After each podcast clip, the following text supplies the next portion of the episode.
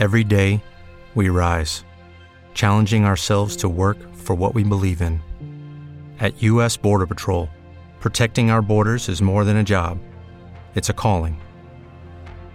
Agents answer the call, working together to keep our country and communities safe. If you're ready for a new mission, join U.S. Border Patrol and go beyond. Learn more at cbp.gov/careers. Attention, please turn the switch on. Are you ready for DeCruz's sounds? Let's do this. Let it all go.